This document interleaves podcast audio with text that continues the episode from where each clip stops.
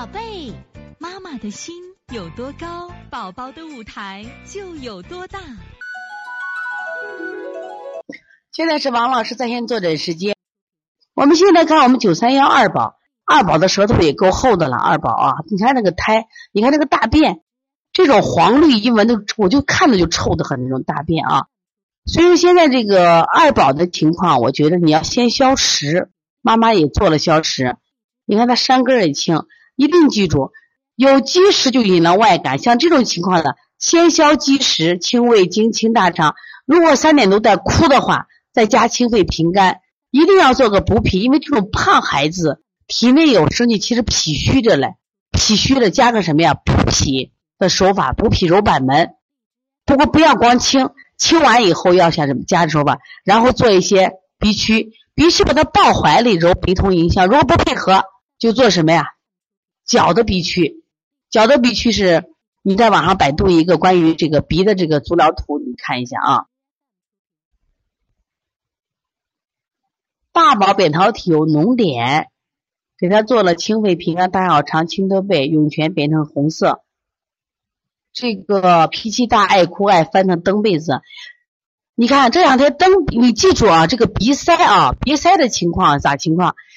扁桃体发烧以后的孩子，如果是有感冒症状，是感冒引起的鼻塞；如果没有感冒的打喷嚏、流眼泪，或者是感冒的一些环境没有的话，那一般都是鼻炎，一般都是鼻炎。鼻炎的时候呢，我们一般就如果是做感冒，外感四大手法一窝蜂；如果做鼻炎的话，我们一般都用培土生金法。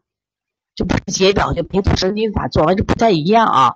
另外，你把足区的鼻区给它做，我发现加足的鼻区，它治鼻那个鼻通效果挺好的啊。那么，对于清热的手法，我想给大家说一下啊。至于清热是个补法，它是通过补水的方式来清热。那么我们一般的话，直接清肺平肝是清热的方式，是你看。滋阴清热的话，是通过把水给它加上啊，它自己的热下来，是水不够引起的。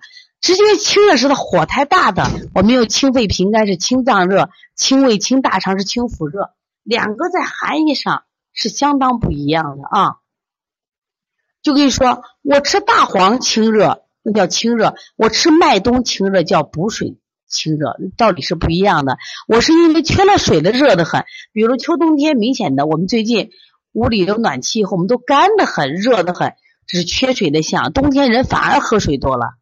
你看啊，夏天是因为出汗多，我们喝水；冬天是我们干的时候喝水，完全不一样。说秋冬天最容易引起寒包火，体内本来燥，一受寒，体内更热，火上加油了啊。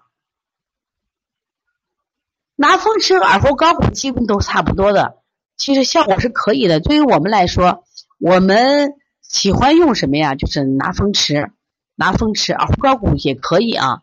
这两个作作用呢，都是在什么呀？耳后都起到什么祛风寒的作用，都是可以互换用使用的啊。